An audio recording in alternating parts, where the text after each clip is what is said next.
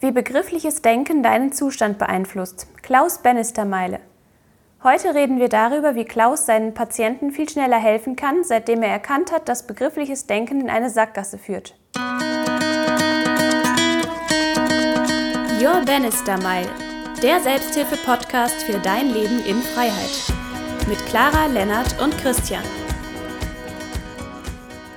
So, herzlich willkommen, Klaus. Hallo. Heute, äh, heute, ist Lennart sozusagen etwas weiter weg als gewöhnlich. Wo bist du eigentlich heute, Lennart? Ich weiß es gar nicht. Ich bin in Hannover, in Redmar. Achso, du, bist genau. eh, du bist eh im deutschen Land. Wunderbar. Ja, ja, ich bin seit gestern wieder hier. Also das heißt, wir haben sozusagen ähm, Wolfratshausen im Süden und wir haben Hannover und wir haben Münster. Gut. Ein etwas spitzes Dreieck, aber immerhin. Herzlich willkommen, Klaus. Ja, schön, dass du da bist. Herzlich willkommen. Danke dass du äh, uns dazu zur Verfügung stehst und wir mit dir ein bisschen plaudern können über deine Erfahrungen, gerne, gerne. über die Dinge, die du uns mitgeben äh, willst. Wir haben ja schon im Vorgespräch mal kurz angesprochen und das, hat, das war für mich so irgendwie krass. Ich meine, ich war auch schon doch durchaus bewusst unterwegs, sagen wir so. Ich kann mich an meine Geburt erinnern zum Beispiel und andere lustige Dinge, die man sich normal nicht erinnern können sollte, offiziell zumindest. Aber du, du hast gesagt, dass du schon mit acht Jahren quasi mit Meditation begonnen hast, beziehungsweise auch mit asiatischen Kampfsportarten und mit der chinesischen Medizin und überhaupt. Wollen wir vielleicht ja. hier mal anfangen? Gerne, gerne. Also Taekwondo war so der Einstieg. Ne?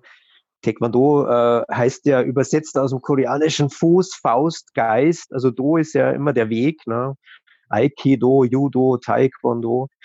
Und äh, ich hatte das, äh, ich, ich hatte äh, koreanischen Trainer, der auch Nationaltrainer war und äh, die Frau meines Trainers war Akupunkturprofessor in Korea und die hat uns halt dann immer betreut, na, wenn wir Training hatten, Wettkämpfe und nach dem Training haben wir dann gemeinsam Fantasiespiele, Meditationen gemacht und äh, sind halt einfach in diese Themen so äh, nach dem Training eingestiegen und das war hochinteressant, hat uns auch immer sehr viel Spaß gemacht. Und das waren also die ersten Erfahrungen, die ich mit Meditation machen durfte. Und es war immer sehr spannend. Und habe das dann auch äh, ja, bis heute weiter verfolgt. Sehr schön, sehr schön. Und wir haben ja, ja. Äh, uns natürlich auch ein bisschen vorbereitet und mal auf deine äh, ja. Website und so weiter geschaut. Äh, sehr, sehr spannend, das Video. Ähm, für mich war zum Beispiel spannend, dass ich kenne einige dieser, dieser, dieser ähm, Methoden, die du anwendest. Äh, besonders interessant, weil ich kenne ganz wenig Leute, die diese Laserbluttherapie machen. Äh, mhm. Mein, mein, Onkel in mhm. Wien, der Dr. Hickelsberger, der macht das nämlich auch. Vielleicht, vielleicht kennst du den eh von irgendeinem Kongress oder sowas ähnlichem. Und ich war da öfter auf Kongressen, ich kenne ihn jetzt nicht, aber es ist, äh, es wird nicht so häufig gemacht, ja. Mhm. Äh, wobei es immer mehr wird in der, in der letzten Zeit und äh, ist natürlich eine hervorragende Therapie. Ne? Ja. Die intravasale Laserblutbestrahlung nennt man sie, ja. Genau. Weil ich, ich habe das, genau. äh, wann war das das erste Mal vor boah, 2010, glaube ich, ja, bekommen, so eine mhm. ganze Serie von mehreren Behandlungen hintereinander und das war ja. wirklich eine krasse, äh, also ein krasses Erlebnis von, von Fitness, das wie ich mich danach gefühlt habe. Also nicht, das Interessante war nämlich nicht mhm. nur körperlich, sondern auch mental. Und das hat mich irgendwie fast ah, ja, fasziniert. Ja. Wie, wie, wie siehst du denn so die Verbindung, also zwischen, zwischen ähm, mhm. weil im Prinzip man, man bestrahlt das Blut. Ja, also möchte man denken, ist eigentlich nur physisch. Aber bei mir war, hat, hat wirklich eine ganz starke mentale Veränderung mhm. äh, also mhm. eingetreten. Ja. ja, sehr interessant. Also die, die, die Frage ist sehr interessant. Äh, ich habe mir die Frage damals schon äh, gestellt und ich habe sie auch immer beantworten können. Ähm, interessant ist, ja gut, man beleuchtet den Körper, also man bringt Licht ins Dunkel, könnte man mhm. sagen. ähm, das ist schon mal äh, der Zusammenhang. Man mikrofluoresziert natürlich die Zellmembranen. Man weiß ja unglaublich viel über die Zellmembranen, was die alles können. Ähm, wir haben ja dort zwischen den Zellmembranen auch eine, äh, quasi eine Halbleitertechnik. So, äh, wenn man davon ausgeht, dass wir Lichtwesen sind, also physikalisch gesehen Wellenteilchen, bis heute nicht geklärt, ob wir äh, reines Licht sind oder nur aus Wellen oder aus Teilchen bestehen. So, also der Zusammenhang Licht und Laser im Körper ist natürlich eine geniale Sache. Mhm. Wir haben eine biophysikalische Wirkung, wir haben eine, eine geistige Wirkung natürlich, weil Licht äh, unser Wesen ist, ja. Und mhm.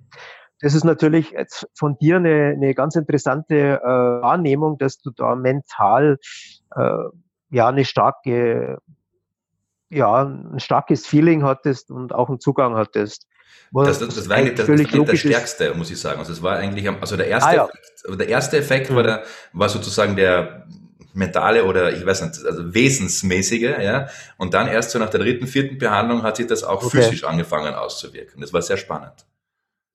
Naja, also wenn wir mal ganz klar und, und äh, einfach vorgehen, äh, es ist eh nicht trennbar. Ne? Also Geist, Körper, äh, Psyche oder sonstiges ist eine Einheit. Ne? Und davon gehen wir aus und das ist ja auch so. Äh, wir haben jetzt eine, eine Wirkung, wenn wir bei dir jetzt, wo es so stark gewirkt hat und du das als erstes wahrgenommen hast, haben wir natürlich einen super Zugang. Das ist ein tolles Zeichen, ist bei jedem bisschen anders. Mhm. Dass man mehr Leistungsfähigkeit bekommt, äh, schlägt sich natürlich auf die Motivation nieder, auf den, äh, auf den Körper und auch auf das Gehirn. Und wir haben ja Gehirndurchblutung ist ja ein Riesenthema. Mhm. Auch bei der transkraniellen Magnetstimulation, die ich auch mache in meiner Praxis. Ähm, Gehirndurchblutung ist äh, durch die äh, Laser, durch die Intravasale natürlich enorm gesteigert. Ne? Okay. Das heißt, wir haben jetzt hier einen Zugang und wir haben ja oben auch äh, ab dem Halschakra und auch Stirnchakra, da haben wir natürlich eine unglaubliche Wirkung durch die. Laserblut. Die biochemische Wirkung ist, dass man durch die Vergrößerung der Mitochondrien in der Zelle, sind also die Lungen der Zelle, äh, dass die sich vergrößern. Schon nach zwei bis drei Bestrahlungen hat man festgestellt, dass sich äh, die Zellkraftwerke deutlich vergrößern. Das heißt, wir haben eine höhere Sauerstoffaufnahme und dadurch eine bessere Durchblutung, äh, eine bessere Leistungsfähigkeit. Also wir bringen Licht ins Dunkel und natürlich mhm. auch Leistungsfähigkeit. Ne? Ja, ja. Die Laserblutbestrahlung ist eine tolle Geschichte, die den ein oder anderen Herzpatienten hm, vor der OP retten kann, mhm. weil die Sauerstoffaufnahmefähigkeit natürlich enorm erhöht wird. Also das mhm. V2O Max nennt man das die maximale Sauerstoffaufnahmefähigkeit. So. Und das eine bedingt ja das andere. Das heißt, ich habe jetzt mehr Sauerstoff, ich fühle mich wohler, ich habe einen mentalen Zugang jetzt bei dir. Mhm. Äh, ich fühle mich körperlich wohler und bekomme dann natürlich auch äh, im geistigen Bereich, wenn man jetzt yogisch denkt, mhm. äh, die Yogis wussten vor 20.000 Jahren äh, schon, dass wir bei der Meditation, wenn wir visuell den Seelenstrom durch den Körper hochziehen, durch den Kopf, durch die sogenannte Shushumna, dass wir dadurch körperlos werden und äh, erleuchtet werden, was physikalisch erklärbar ist. Also Erleuchtung ist jetzt nicht Hausfrauen-Yoga oder sowas, sondern Erleuchtung ist tatsächlich eine physikalische Angelegenheit. Ne? Mhm. Und das ist auch geistig. Also Physik ist dann Quantenphysik eine geistige Angelegenheit. Ja, das hängt ja. also zusammen. Man muss es eigentlich gar nicht trennen. Ne? Mhm. Ich, Und ich ich ja. habe da eine spannende Sache, die würde mich interessieren, was, was dein Feedback dazu wäre. Also ich bin ja mhm. neben anderen Dingen auch Opernsänger oder Sänger sozusagen. Ja. Ah, interessant. Äh, und und äh, also ich habe da Erfahrungen gemacht, die so krass waren, also wie das erste Mal das vorgekommen ist, es war krass, aber es war auch, also weil es schön war und weil es ruhig war, also habe ich dann dem vertraut. Aber es kam, also das kommt jetzt nicht bei jeder äh, Aufführung vor, weil ja viele Faktoren da irgendwie mitspielen. Ja. Aber es kam immer ja. wieder vor, dass wenn ich zum Beispiel eine Arie gesungen habe, also wenn er wirklich für mich war in dem Moment, ja, dass die Zeit, also die Geschwindigkeit der Zeit sich verändert hat und damit auch der Raum verändert hat. Das heißt, ich konnte, mhm. ich habe das Gefühl, mhm. ich konnte zu jedem von diesen, ich weiß nicht, 1500 oder was Leuten, die da im Publikum waren, ja, ich konnte zu jedem hingehen und den quasi berühren. Und zwar, obwohl ja, die Arie ja. jetzt vielleicht sagen wir, fünf Minuten war, hat sich das angefühlt wie fünf Tage theoretisch. Also es, es, es hatte keinen, sozusagen keinen, keine, keine, keine definierte lineare Zeit mehr, sondern es war wirklich so wie der Raum verändert sich, die waren alle total nah plötzlich, mhm. also wirklich physisch nah, also optisch sogar nah, ja. Und es war einfach so ein Gefühl von, ja, ist ewig oder im Moment. Das passte irgendwie auch zu dem, ja, was du jetzt gerade gesagt hast. Ne? Das ist das ewige Jetzt. Ne? Also wenn wir jetzt die Relativitätstheorie genauer betrachten und die dann umsetzen, äh, dann stimmt das hundertprozentig, was du sagst. Das ist auch schon eine, wie soll man sagen, sehr meditative Wahrnehmung. Ne? Mhm. Eine Vertiefung, die auch äh, messbar ist, im EEG zum Beispiel, man sieht die Alpha-Wellen oder man kann runtergehen bis zu den Theta-Wellen. Mhm. Äh, Zeit ist ja etwas, was wir im normalen Gebrauch nur für, für Termine oder sonstiges äh, irgendwie auf dem Wecker wahrnehmen, aber so wie du jetzt äh, es erklärt hast, ist es natürlich eine wunderbar meditative, yogische Wahrnehmung und dann sind wir wieder beim Licht und bei der Zeit und bei der Relativität gelandet. Ja. Und das ist äh, ja, das ist ein hoher Zugang, schon ein schöner Zugang, den man dann benutzen kann für, für vieles andere, ja, auch mhm. therapeutisch benutzen kann. Ja. Mhm. Und wir haben ja jetzt beim Singen, du sagtest ja das A, ne? wir gehen ja vom Om aus oder von AUM, mhm. Aum.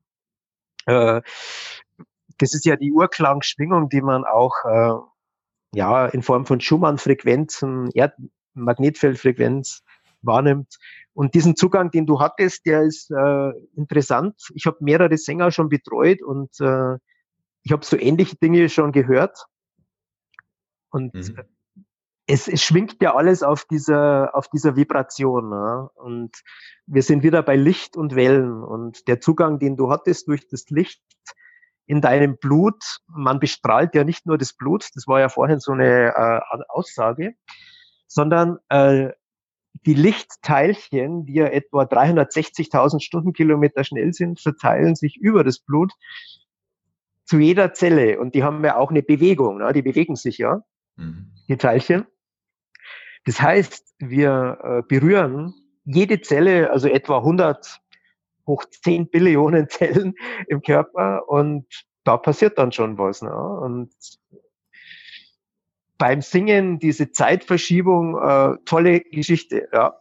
Mhm. Kann man viel damit machen äh, und damit weiterarbeiten. Glückwunsch. Ja. ja, ja. Sag, wenn du, ähm, machen wir so einen konkreten Fall, ja, wenn jetzt jemand ja, zu dir kommt, ja, der, boah, ich weiß es nicht, was Gröberes hat, sagen wir mal so, ja, also das ja, heißt jetzt ja. was Gröberes Physisches oder was Gröberes Psychisches. Also heute ist ja Depression mittlerweile, glaube ich, die Volkskrankheit Nummer eins, kann man sagen. Ja? Oder alles, was damit verbunden ist irgendwie. Also das ist ja immer so ein bisschen schwer, sage ich immer so mit psychologischen Begriffen das einzuschränken. Ja? Ähm, ja, ja. Wie, wie gehst du vor? Weil was ich jetzt wahrgenommen habe und auch von einer Webseite so entnehme und von so einem kurzen Vorgespräch, äh, für dich ist ja, glaube ich, irgendwie alles eines. Also du, du trennst das ja nicht, oder? Du trennst jetzt nicht den Körper von dem Geist, von der Materie, vom Wesen. Also ich sage immer Wesen, das ist für mich irgendwie das Wort für das, was ich bin, ist sozusagen. Ja, ähm, ja, ja. ja. Wie, wie wird so ein Prozess ausschauen? Also wenn jetzt jemand zu dir kommt und sagt, boah, ich weiß nicht, ich habe da irgendwie gerade physisch was Krasses, ja, oder eben auch auf einer anderen Ebene. Was wäre dein Zugang? Der Zugang ist, ist, ist ganz unterschiedlich äh, und völlig individuell. Also der Zugang ist, sich erstmal zusammensetzen, einfühlen.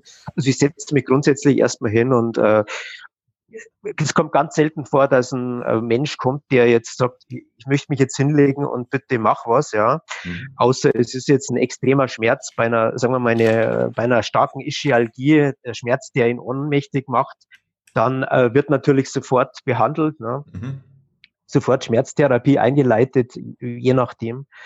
Äh, aber grundsätzlich ist es so, dass man sich äh, durch die Begriffe, durch die Stimme, durch die äh, Antlitzdiagnose, also das psychophysiognomische, äh, das geschieht eigentlich bei mir oder durch mich, äh, ich möchte gar nicht mich so wichtig nehmen.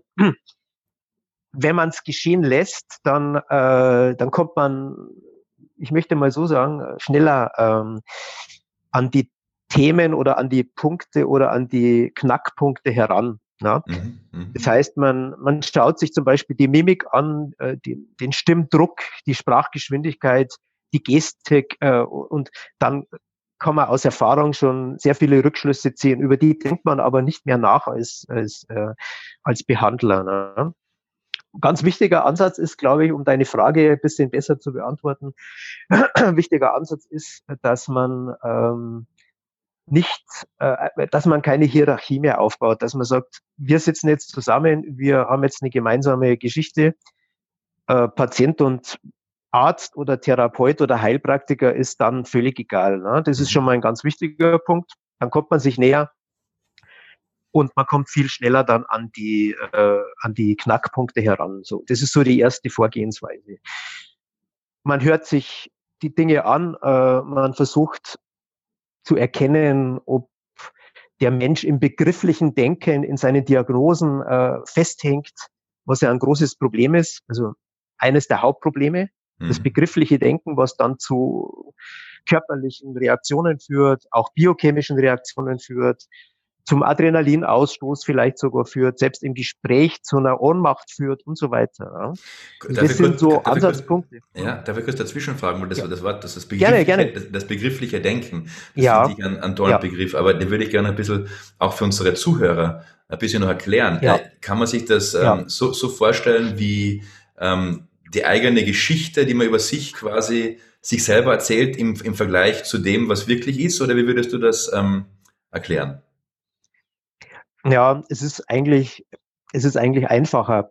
Es ist so, dass man äh, zum Beispiel jetzt im uralten Bereich des Yoga ganz klar äh, das begriffliche Denken definiert. Das heißt, Reden ist Silber, Schweigen ist Gold. Ähm, man redet und man redet sich tatsächlich etwas ein und glaubt sogar, dass das stimmt, mhm. obwohl es völlig begrenzt ist, das Reden, weil ja jedes Wort für sich ja eine Konditionierung hat.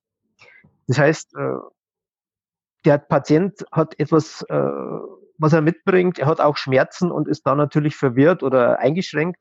Mhm. Und dann kommen noch Worte, Diagnosen dazu und er hat von diesen Diagnosen oder von diesen Begriffen eine Vorstellung. Mhm. Und diese Vorstellung, an der haftet er an. Also man spricht hier von Anhaftung. Die Anhaftung führt dann zu Verwirrung, zu Verblendung, äh, zu einer starken Fokussierung und das ist eigentlich begriffliches Denken. Begriffliches Denken ist äh, sofort mit einer Auswirkung auf den Blutdruck, auf den Puls, auf den Muskeltonus einhergehen. Ne? Also da spielen da ganz viele Faktoren eine Rolle. Ich würde sagen, das ist einer der Hauptpunkte überhaupt, dass man äh, es schafft als Therapeut oder als Heilpraktiker, Arzt, dass man den Patienten da äh, lockert mhm. oder den Menschen lockert. Ne? Und also, die Menschen, also 90 Prozent der Menschen glauben einfach, dass sie die Worte, die sie benutzen und das, was sie erfahren haben und gelernt haben, dass das die Wahrheit ist oder dass das irgendetwas mit einer sogenannten Realität zu tun hat. Obwohl wir im Vergleich zu einem Hund als Beispiel äh, kläglich ausgestattet sind mit unserem Geruch, mit unserem Gehör, mit unserem Sehen. Also das heißt, die Wahrnehmungen, die wir haben, auch die Worte, die wir da benutzen, sind eigentlich nicht der Knackpunkt. Ne? Das geht dann es geht dann in die Richtung, wo der Mensch sich halt sehr verkrampft mit seinem Reden und mit seinen Worten. Ne? Mhm. Und das muss man durchbrechen. Und äh, das kann man in einem Gespräch, und das ist das Entscheidende, ich fasse zum Beispiel niemand an oder äh, außer er hat starke Schmerzen, mache ich sofort was, äh, den ich nicht kenne, den ich nicht gesprochen habe, den ich nicht gespürt habe, gesehen habe, weil dann ist eigentlich die Chance, dass man ihm schnell helfen kann, und das ist immer mal das Ziel eigentlich, dass man ihm schnell hilft. Äh, die Chance ist dann meistens vergeben, wenn man sofort irgendwie agiert und, und mhm. sich ein Schema dann zurechtlegt. Erstmal reden, reinfühlen, äh, die ganze Geschichte beobachten, die Übertragung herstellen, dass einfach ein Feeling entsteht und dann geht's meistens auch schneller. Egal, was man dann für eine Behandlung macht, dann kann jede Behandlung besser wirken. Ne? Mhm. Also bildlich ähm, kommt es bei mir jetzt so rüber, ähm, falls ich das richtig ja. wahrgenommen habe, dass wir Menschen uns oft selber in Schubladen stecken durch unsere eigenen Stigmatisierungen und die Definitionen, die wir gehört haben. Und du bist sozusagen derjenige, der den, den Schlüssel rausholt, die Schublade wieder aufschließt und äh, sagt, hey, es könnte auch ganz anders aussehen. Lass uns mal reinfühlen und nicht uns nur auf die mhm. Worte verlassen und äh, auf das, was andere sagen oder das, was du denkst über dich. Ja. Ja, sehr guter Ansatz. Ähm, ich versuche es mal zu vereinfachen. Ähm, das begriffliche Denken führt, wie wir ja schon gesagt haben, zu, zu, zu, zu körperlichen Reaktionen oder zu geistig-seelischen Reaktionen, auch zu einer geistigen Ohnmacht und so weiter. es ist so, dass quasi ähm, jede Störung in unserem Dasein, Schmerz, äh, Verlust, wie immer man die Dinge auch nennen möchte. Ich bin da mit Begriffen immer sehr vorsichtig, weil äh, die Diagnose, die der Patient oder der Mensch, der jetzt mit Schmerzen oder mit Störungen kommt, äh, die Diagnose ihn völlig fehlleiten kann, eben dieses begriffliche Denken. Ne? Mhm. Ich gehe so weit, dass ich dem Patienten dann versuche, auszudeutschen oder erklärbar zu machen, dass jede Störung im menschlichen Dasein eine gespürte Bedeutung ist. Eine gespürte Bedeutung heißt, ähm, da gibt es ein Kunstwort dafür, das ist interessant, das ist auch für den Patienten immer ganz äh, spannend. Äh, der Felt Sense, also die gespürte Bedeutung, ist ein Kunstwort, das hat mal ein sehr berühmter Meisterschüler von Carl Rogers. Carl Rogers war ein Gesprächspsychotherapeut, dieses Kunstwort entwickelt. Gespürte Bedeutung heißt, dass ich dann mit dem Patienten gemeinsam, das ist jetzt schon ein Therapieansatz, äh, am Körper mit seiner eigenen Hand ihn zum Beispiel hier berühren lasse und dann fängt der Körper an zu sprechen. Das heißt, die Körpersprache ist zum Beispiel Schmerz, Unruhe, Nervosität, die Schlafstörung oder das Thema, was er mitbringt. Ähm, das ist die gespürte Bedeutung. Aber die Körpersprache, die dann entsteht, die äh, entsteht dann in Form von Symbolen oder spontaner Idee, die jetzt gerade kommt bei dieser Sitzung. Wir sind dann im unendlichen Jetzt gerade mit dem Patienten oder wir drei jetzt oder wir vier. Und in diesem unendlichen Jetzt, in dieser Gegenwart, fängt der Körper bei dieser Therapiesitzung an zu sprechen. Also er reagiert.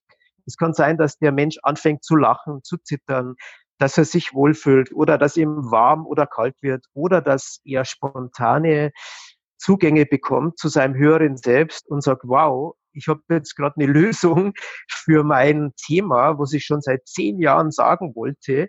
So, dieser Zugang über die Körperwahrnehmung ist viel hochwertiger als das Gespräch über das begriffliche Denken. Das war eben der Ansatz, den ich vorher erwähnt hatte, zu Eingang des, des Gesprächs, ne? also wo wir äh, drüber sprachen, was ist denn begriffliches Denken?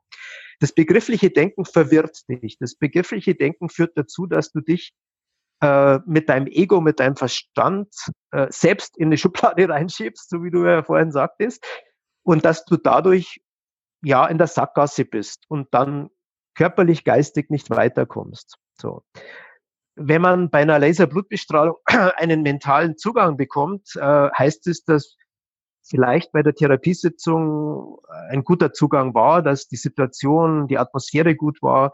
Das ist auch eine Form äh, des Feldsens, der implizit eingefalteten Körperbewusstseinsspeicher, die sich anhäufen und dann hast du eine Menge Daten und Begriffe und der Verstand ist ja nur ein kleiner Mikroprozessor, der eigentlich in der Therapie, und das ist ein wichtiger Punkt, äh, gar nicht ausreicht, um sich selbst oder dem anderen als Therapeut helfen zu können. Also der mhm. Verstand ist zu gering, ja, der läuft heiß und dann äh, fährt der Computer runter. Der mhm. Computer ist die Gehirnsoftware, die ja perfekt funktioniert, aber die Schadsoftware sind, und jetzt sind wir bei dem Punkt, und ich hoffe, dass ich dir das so beantworten kann, die Schadsoftware, also die Virenprogramme und so weiter, die verlangsamen die eigentlich perfekt funktionierende Gehirnsoftware, die jeder hat.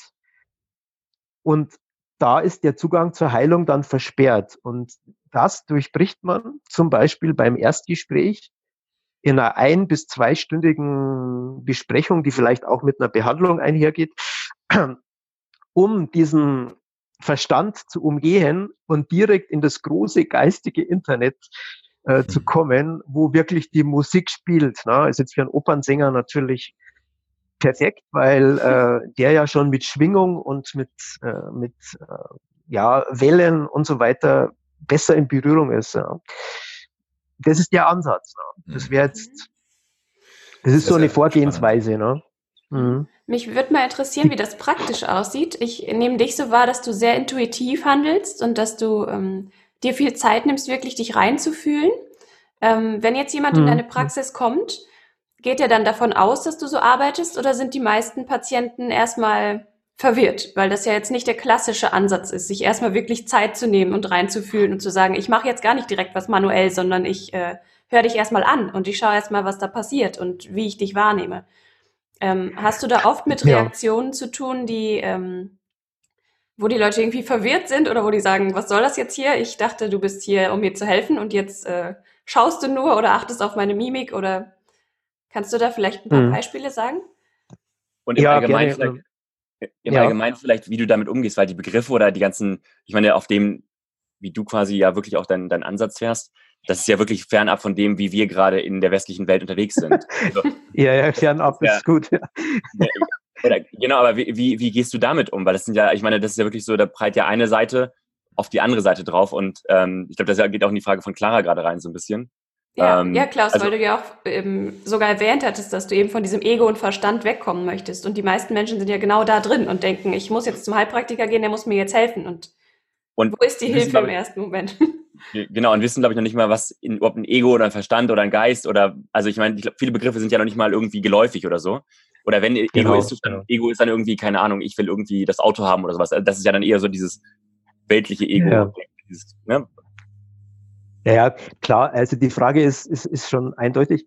Äh, das tue ich natürlich nicht, weil äh, ich hole den da ab, wo er steht. Erstens, ähm, wenn mich jemand anruft und einen Termin möchte, dann checke ich schon mal ab, äh, um was geht es? Also ich weiß vorher schon, mit was er kommt, meistens, wenn er mich anruft, der Patient.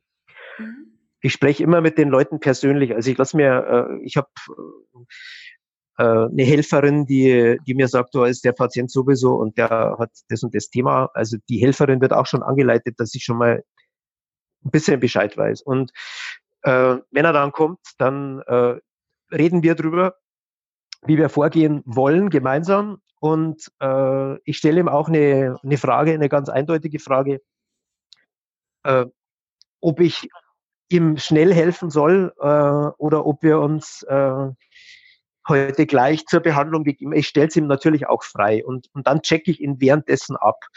Und, beziehungsweise ich, ich mache mir dann ein Konzept, aber das, dieses Konzept äh, ist nie ein festes Konzept, sondern das ist immer individuell aber ich, ich, ich, äh, ich gehe nicht so vor, wie ich es jetzt äh, gerade gemacht habe ne? und verwende die Begriffe nur, wenn ich äh, merke, der kann einsteigen oder ist schon im Yoga vorgebildet oder ansonsten würde ich das nicht machen. Ich fühle mich rein und äh, versuche ihn da abzuholen, wo er steht, an dem Bahnhof und gehe dann so schnell wie möglich, je nachdem, wie viel Zeit er hat. Also ich, ich gehe mit der ganzen Situation sehr gefühlvoll um äh, und passe es auf den Menschen an. Und das ist immer anders. Das kann man nie sagen. Ja. Mhm. Lennart, äh, hattest du jetzt noch zu dem Thema eine Frage, weil mich, seitdem wir fast schon begonnen haben mit, mit diesem Gespräch, äh, drängt mir eine Frage, aber die, die wird uns ganz woanders hinführen. Deswegen frage ich, äh, hast du noch jetzt eher zu dem Themenkreis noch etwas? Ja, ich glaube, eine, vielleicht eine ganz kleine zu dem Bereich so ein bisschen. Was ist ähm, in deiner Definition ähm, Krankheit überhaupt? Wenn du sagst, das ist dann irgendwie auch mit dem, mit dem Beispiel, was du gerade gegeben hast, lass den Körper sprechen. Ich meine, de facto mhm. haben wir immer irgendwie Zeichen vom Körper ein Stück weit. Also was ist in deiner ja. Definition überhaupt eine Krankheit? Und zum ja. Beispiel, wenn jetzt jemand gerade zuhört oder so und sagt, ja, ich habe andauernd irgendwie körperliche Symptome, ähm, ja. Aber hast du da irgendwie so ein, so ein, so ein Quick Fix oder so ein Tipp, wo du sagst, okay, wenn jemand meinetwegen andauernd ins Büro geht und äh, kurz vorm Umfallen ist oder sowas, was, was, was sollte daraus Schlussfolgern? Ich meine, er muss das, also was, wenn man noch gar keine Berührungspunkte in dem Bereich so hat. Also A, was ist Krankheit und B, wie würdest du jetzt meinetwegen, oder man steigt im Zug ein und man hat Platzangst oder so, oder irgendwie sowas, ähm, oder Klaustrophobie, I don't know. Wie würdest du die Sachen jetzt so im, so ein Tipp oder sowas, keine Ahnung, wie, was, wie würdest du da rangehen? Ja, ähm, es gibt ja die, äh, die Konfrontationsmöglichkeit äh, oder das Paradoxe, dass man, ähm, so wie die tibetischen Ärzte, ganz klar sagen, äh, du hast ein Geschenk im Leben und wenn du schlau bist, dann nützt du dieses Geschenk, um weiterzukommen. Das heißt, jede Störung, also auch eine Krankheit, ist ja auch ein Begriff, ne? äh, jede Störung, Schmerz, Krankheit, wie immer man das auch nennt, ist äh, eine gespürte Bedeutung.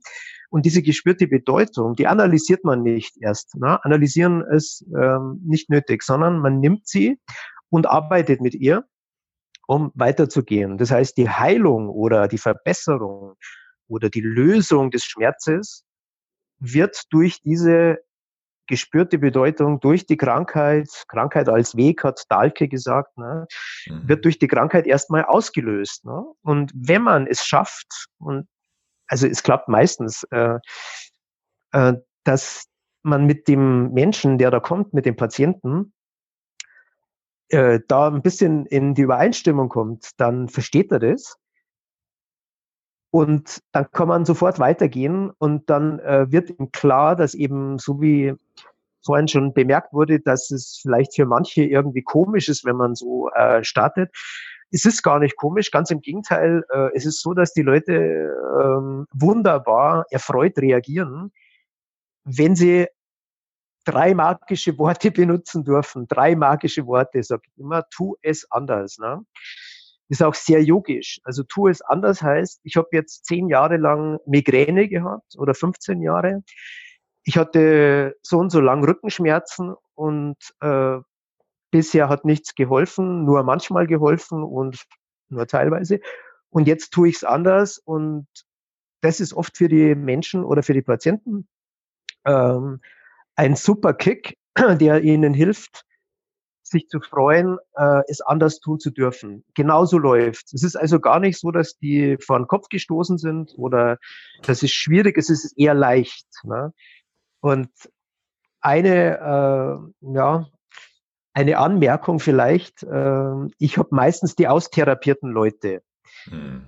Sie sind meistens sehr stark austherapiert und hatten fünf, zehn, zwanzig Jahre oft keine Hilfe, keine richtige Hilfe und haben es halt verdrängt und meistens klappt es. Ne? Das ist das Interessante.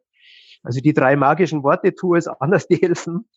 Und um deine Frage nochmal auf den Punkt zu bringen, äh, Krankheit oder Störung oder Schmerz oder wie auch immer man diese Dinge nennt, äh, ist ein Weg, den man geht. Und in der tibetischen Medizin ist es so, dass die Ärzte knallhart dem Patienten sagen, so, sei froh, jetzt hast du äh, ein Geschenk des Lebens und wenn du es jetzt richtig nützt, dann wirst du in deinem Leben weiterkommen, dann wirst du verstehen, um was es geht und das wird dir helfen.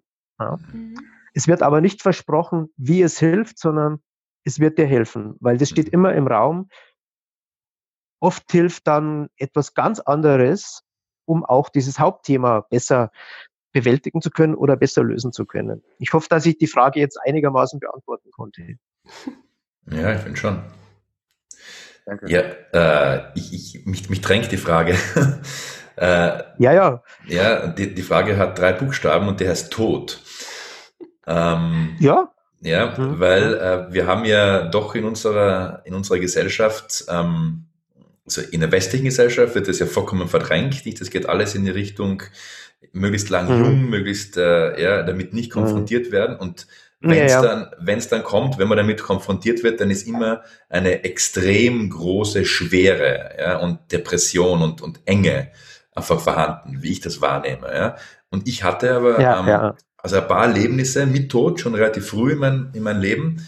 Äh, also mein Großvater zum Beispiel, der für mich äh, wahrscheinlich die allernächste Person äh, jetzt in diesem Leben je war. Ja. Der ist gestorben, da war ich äh, knapp 16, glaube ich. Ja. Und, und dann äh, davor schon ein sehr enger Schulfreund. Äh, und ich, ich persönlich und mein Vater dann, wie ich 21 war, ja, äh, und ich persönlich ähm, habe das nie als tragisch, schlimm, schwer, unendlich traurig wahrgenommen. Und ich meine, Clara hatte auch äh, vor, wann war es jetzt? Vor einem Jahr. Vor einem Jahr eine kleine Schwester verloren äh, mit Hirntumor. Mhm, ja. Mhm. Und auch bei mhm. ihr war das Gleiche, ja, dass es natürlich ähm, gibt es Momente, wo man sagt, puh, da ist ein bisschen, da kommt was hoch, ja, aber es haben sich alle um sie quasi gesorgt, um Gottes Willen und wie geht's dir und so und sie gesagt, es geht mir gut, ja, weil ich habe den Kontakt zu ihr und ich weiß, dass das sozusagen, Also es ist keine Frage von Glauben, sondern es ist wirklich eine Frage von Wissen eigentlich. Ja, ja, ähm, ja, ja, ja. Was, ist. Was, ist, was ist dein Zugang dazu? Und äh, ja, das, das war schon. Was ist dein Zugang dazu? Ja, der Zugang ist, ist, ist total wichtig und äh, das ist quasi das Entscheidende, dass man sich da auskennt. Nicht nur wegen der Sterbebegleitung, die ich auch oft machen darf, äh, sondern auch, wir haben einen ersten Atemzug und einen letzten Atemzug. Ja? Und da gibt es eine Zeitspanne und in dieser Zeitspanne ist die Kernfrage grundsätzlich, und äh, ich beantworte die auch immer bis ins Detail und auch bis zum Tod natürlich, wenn sich die Frage stellt, äh, das ist für mich tägliches Brot. Äh, was macht man in dieser Zeitspanne? Also man kann die Zeit, die es gar nicht gibt, äh, die man sich nur vorstellt, was ja auch wieder ein begrifflicher Blödsinn ist, äh, die kann man äh, vertreiben, was auch nicht möglich ist. Ja. Ähm, oder man kann sie sinnvoll nutzen, dass man natürlich seinen Alltag, äh, ja, ich sage jetzt, erledigt und pflichtbewusst und so weiter äh, durchzieht, ist, ist eine klare Sache. Ne? Und nicht rumhängt und Drogen nimmt und so etwas. Ne? Aber mhm. entscheidend ist, dass man diese Zeitspanne, und das ist extrem wichtig, für die Erkenntnissuche nützt. Und die Erkenntnissuche ist das höchste Ziel erstmal. Und der, der Weg ist das Ziel. Also wenn man auf diesen Weg geht, ist die Erkenntnissuche das Entscheidende in dieser Zeitspanne, die einem als körperliches Wesen zur Verfügung steht.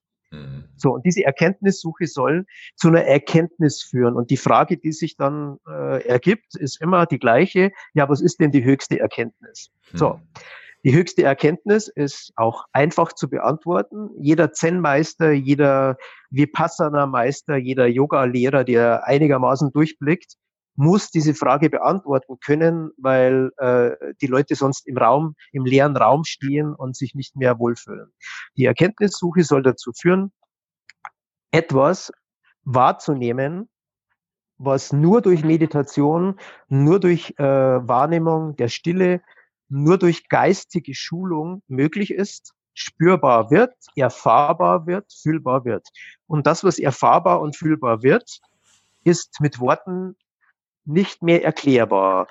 Man kann aber jemanden, der sich lange mit äh, dieser Wissenschaft beschäftigt, schon Erklärungen auch verbalisieren. Das geht. Veranschaulichen, verbalisieren. Das geht. Wenn jemand nicht erfahren ist, ist es sehr schwierig ähm, oder relativ schwierig, manchmal auch möglich, äh, das ein bisschen zu erklären, was dann geschieht, wenn man die Erkenntnissuche erfolgreich betreibt. So, was passiert ist, dass man, wenn man sie richtig betreibt, die Erkenntnissuche, äh, und die hohe Erkenntnis erreicht, dass man äh, niemals ähm, dem Menschen, dem Patienten erklärt, was da genau passiert, weil es immer anders ist bei jedem. Ich habe die Erfahrungen häufig gemacht und äh, ich, hab, ich hatte auch selbst mehrere Nahtoderfahrungen gemacht und äh, man kann schon ein bisschen was erklären. Der Zen-Meister sagt, äh, ich werde dir nicht erklären, was, wenn du erleuchtet bist, oder wenn du die Erkenntnis erreicht hast, was dann genau passiert, weil es völlig unwichtig ist. Und das sind wieder Begriffe, äh, die den Menschen eben verwirren. So, das höchste Ziel ist, in dieser Zeit, die uns zur Verfügung steht, dass man den Körper möglichst gesund hält, weil der Körper befähigt uns, diese Erkenntnissuche überhaupt zu betreiben. So. Mhm. Und jede Erkrankung, jede Störung, und jetzt sind wir wieder beim Thema und das schließt sich dann auch und das ergibt sich dann auch schön. Jedes Thema, was wir haben, jede Störung, jede Krankheit, jeder Schmerz, jeder Verlust, jede Angst, alles, was uns widerfährt, ist in sich gesehen eine Hilfe, wenn man sie richtig erkennen kann, um die Erkenntnissuche noch erfolgreicher zu betreiben, wenn man da geführt wird.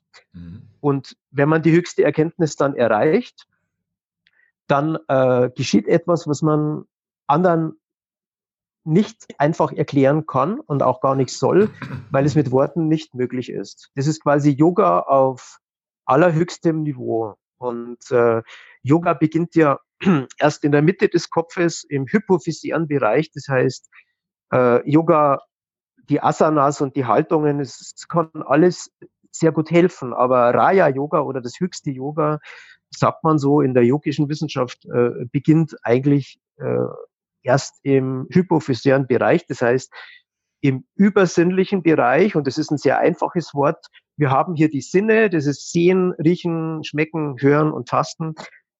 Der gefährlichste Sinn ist die Zunge. Deshalb sagt ja. der Indianer, hüte deine Zunge.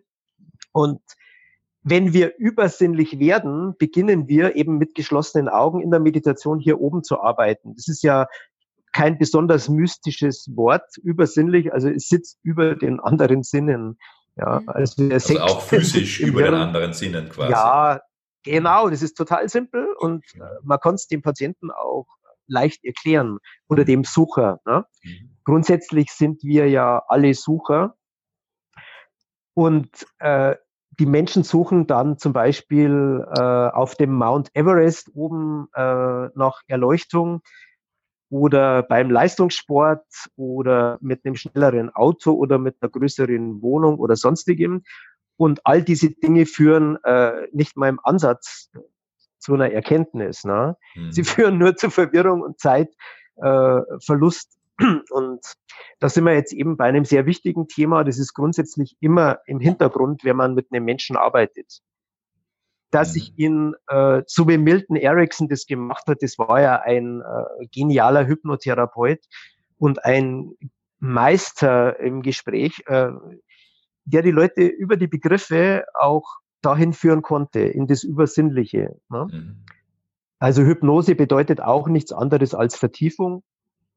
So, das ist der Sinn des Lebens. Und äh, ich gehe da so weit, dass ich, äh, ich sag mal, bei 90 Prozent der Menschen, die kommen, über das Thema Tod auch sprechen können, äh, weil äh, jetzt ist die Meditation, ja, was ist die Meditation? Die Meditation ist die Einübung des Sterbevorgangs. Deshalb hat Paulus äh, zu seinen Jüngern gesagt, auf die Frage, äh, wie man denn die Erleuchtung oder wie man den Gott findet, äh, steht in der Bibel. Ne? Ähm, die Antwort von Paulus war, ähm, ich sterbe dreimal täglich, ja, und gehe den geraden Weg über die sieben Gemeinden und öffne die sieben Siegel und erreiche dann höchste Erkenntnis. Das bedeutet übersetzt, wissen übrigens manche Pfarrer nicht genau, was das bedeutet. Ich habe mal mit dem Pfarrer gesprochen, der wusste nicht, diesen Satz zu erklären. Also ich wiederhole den Satz, der ist sehr mhm. wichtig. Wenn ihr zu Gott oder wenn ihr in Gott eingehen wollt und wenn ihr erleuchtet werden wollt, müsst ihr den geraden Weg gehen über die sieben Gemeinden und dann werdet ihr höchste Erkenntnis erreichen. So, das bedeutet, ihr müsst euch auf euren Hintern setzen mit gerader Wirbelsäule, die sieben Hauptzentren öffnen, also die sieben Gemeinden besuchen und dann höchste Erkenntnis erreichen. So. Hm, spannend. Wir sind also hier in diesem Bereich, wo ganz klar wird, dass auch äh, ja, in der Bibel, die ja eigentlich eine abgeschriebene Schrift ist, ja, die ja sehr jung ist, äh, Yoga komplett richtig erklärt wird, wenn man die Sätze aufzuschlüsseln weiß. Es geht grundsätzlich um die visuelle Durchflutung im Wirbelsäulenkanal, die zu einer hohen Erkenntnis führt. Und das ist Yoga auf höchstem Niveau, aber wie man es nennt, ist ja auch egal, das sind ja nur Begriffe. Ne? Mhm. Ob ich es Yoga nenne oder Meditation oder ob ich es äh, einfach äh, Erkenntnissuche nenne, ist völlig egal. Entscheidend ist, dass man den Menschen dorthin führt, dass man ihn auch bei der Therapie die Möglichkeit gibt, da mal hinzufühlen, weil wenn der Same im Boden ist, dann ist vielleicht noch ein bisschen Wasser nötig und dann keimt es auch. Man, äh, man versucht ihn nicht dahin zu schieben, sondern das entwickelt sich dann automatisch, weil in jedem Menschen ist ja alles angelegt, was man braucht, um diese Erkenntnissuche zu betreiben. Ne? Sehr, sehr, das sehr war die Antwort. Sehr, sehr ja, spannend. Finde ich auch dir. ganz spannend. Mhm. Ich habe noch eine ja, Frage ja. dazu. Ähm, wenn jetzt jemand komplett am Anfang steht und mit diesen ähm, Dingen, die du sagst, ja. nicht so richtig was anfangen kann, aber trotzdem merkt, da ist mhm. irgendwie was Wahres für mich drin. Ähm, könntest, Du, könntest du diesen Menschen einen Tipp geben? Weil bei mir zum Beispiel war das so früher. Äh, ich war schwer depressiv Und äh, wenn mir jemand gesagt hat, das Leben macht Sinn, habe ich gesagt, haha, welchen denn? Also ich hatte keinen Zugang zu dieser Erkenntnissuche, weil ich für mich gar nicht den Sinn gesehen habe, eine Erkenntnis zu suchen, weil ich so depressiv war. Ja. Ähm, gibt es da irgendeinen einen Startpunkt oder irgendwas, wo du sagen würdest, äh, fang mal damit an, mach das mal regelmäßig und dann, dann schau, was passiert? Ja, klar, klar. Ganz einfache Antwort. Du warst nicht depressiv, sondern es ist ein Begriff. Das, was du warst oder nicht warst, ist ganz was anderes. Es ist ein Zustand. Also neben dir steht irgendwas, es ist ein Zustand, da steht ein Stuhl, äh, ein Tisch oder ein Schrank, ja. Was ist ein Zustand? Ein Zustand, den kann ich verstellen. So. Mhm.